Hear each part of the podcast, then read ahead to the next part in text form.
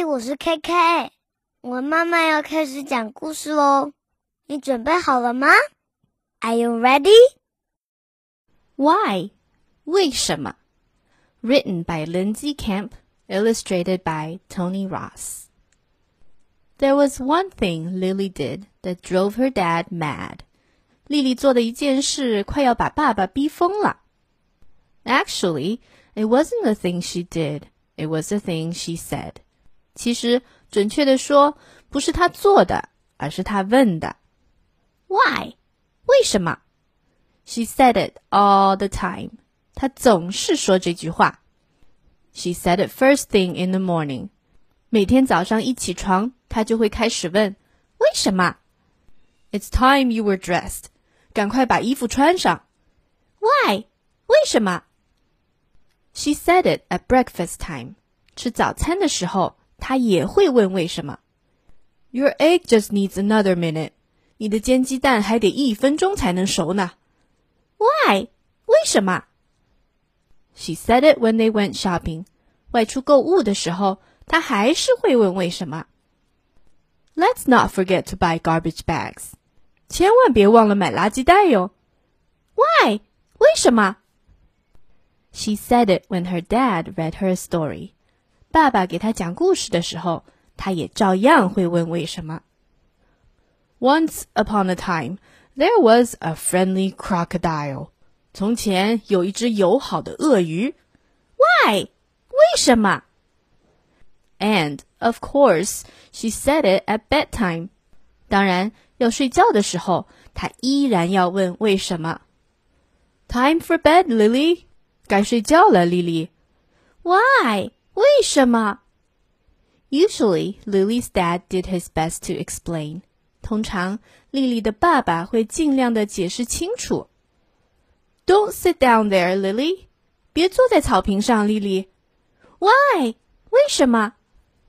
Because you'll get your pants wet。因为那样会把你的裤子弄湿的。Why？为什么？Because the grass is soaking wet。因为草是湿的。 Why？为什么？Because it rained all last night。因为昨天下了一整夜雨。Why？为什么？Because there were lots of big black clouds full of tiny drops of water. 因为天上有好多的乌云，乌云里面充满了小小的水滴。Why？为什么？Because，呃，Well，there just were，Lily，there just were。因为，呃，因为事实就是那样。But sometimes when he was a bit tired, he just get cranky。不过，当爸爸太累或者太忙的时候，他就不再那么有耐心了。I wish you wouldn't always say why, Lily. 丽丽，我希望你不要总是问为什么。Why？为什么 ？Because it drives me mad. 因为你快把我问疯了。Why？那又是为什么？It just does, Lily. It just does. 哎，就是那样的，丽丽，就是那样的，你别问了。Then one Friday, something rather unusual happened. 在一个星期五，有件不寻常的事情发生了。 Lily was playing in the sandbox in the park. 丽丽正在公园沙地里和爸爸玩耍。Just a few minutes more, Lily. 丽丽，我们只能再玩几分钟了。Why? 为什么？Because it's nearly lunchtime. 因为快到午饭时间了。why? 为什么呢？Because, good heavens! 因为，哦，我的天哪 ！Suddenly, Lily's dad stopped and looked upwards. So did Lily, and so did everybody else in the park. 这时，丽丽的爸爸抬头望向天空的时候，突然大叫了一声。于是，丽丽也向天空望去。公园里其他的人见他们抬头。于是也都好奇地抬头向天空望去。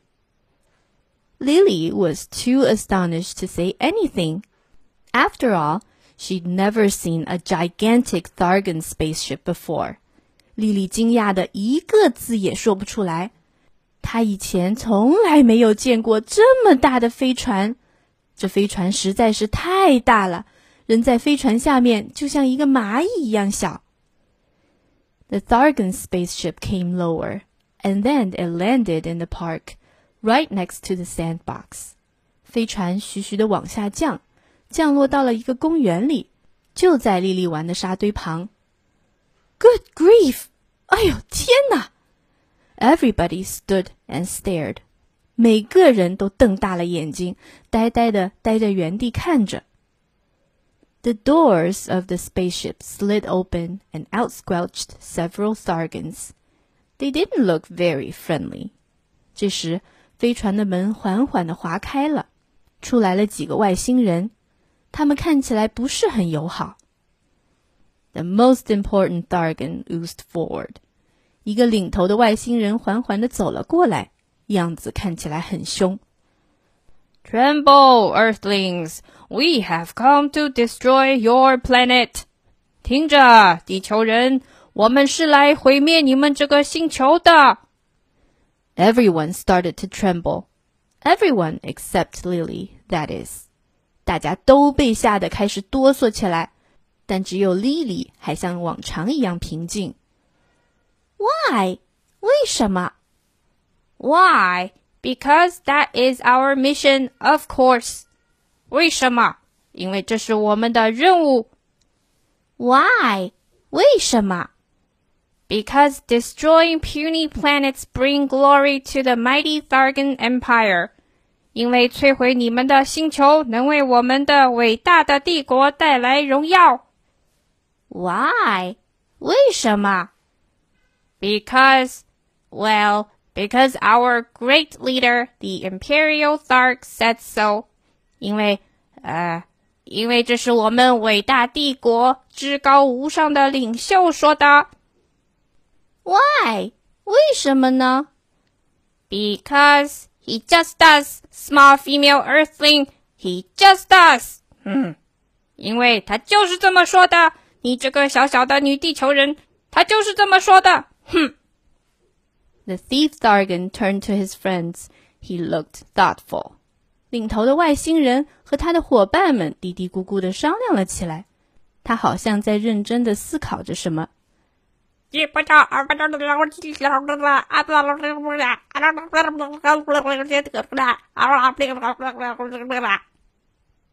Lily and her dad and all the other people watched as they talked together in Thargish for quite a long time. 外星人用他们自己星球的语言讨论了很久。莉莉和爸爸还有公园里其他的人都愣在了一边，瞪大了眼睛看着。 then the chief Thargon slithered forward again and spoke to Lily. 领头的外星人又缓缓地来到了莉莉的面前，并对她说：“Your question show disrespect to our great leader. However, we realize destroying planets hasn't done us much good. It just makes everybody hate us. We're going home to Thark to think it over. 虽然你的问题冒犯了我们伟大的领袖，不过我们认识到摧毁地球并不会给我们带来多少好处，那只会让每个人都憎恨我们。所以，我们打算回去把这事再仔细商量商量。Lily was just about to say something. Mm. But her dad put his hand over her mouth just in time. 丽丽刚要说“嗯”，爸爸赶紧用他的手捂住了她的嘴巴。Bye, have a nice day. Sorry to have troubled you. 再见，玩得愉快，打扰你们了。That night at bedtime, when he'd finished reading her a story, Lily's dad gave her an extra big hug. 那天晚上睡觉的时候，爸爸给丽丽读完故事后，又额外的给了她一个大大的拥抱。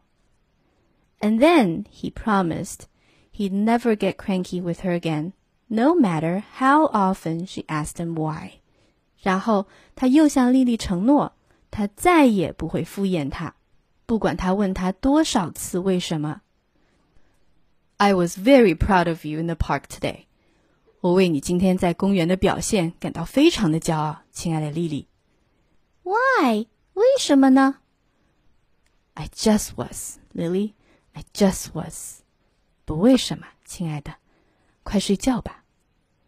The end. 谢谢大家收听。如果你想要听到更多的双语绘本故事，请关注我们的微信公众号 “KK 的一家”，就可以找到我们啦。I'll see you next time. Bye.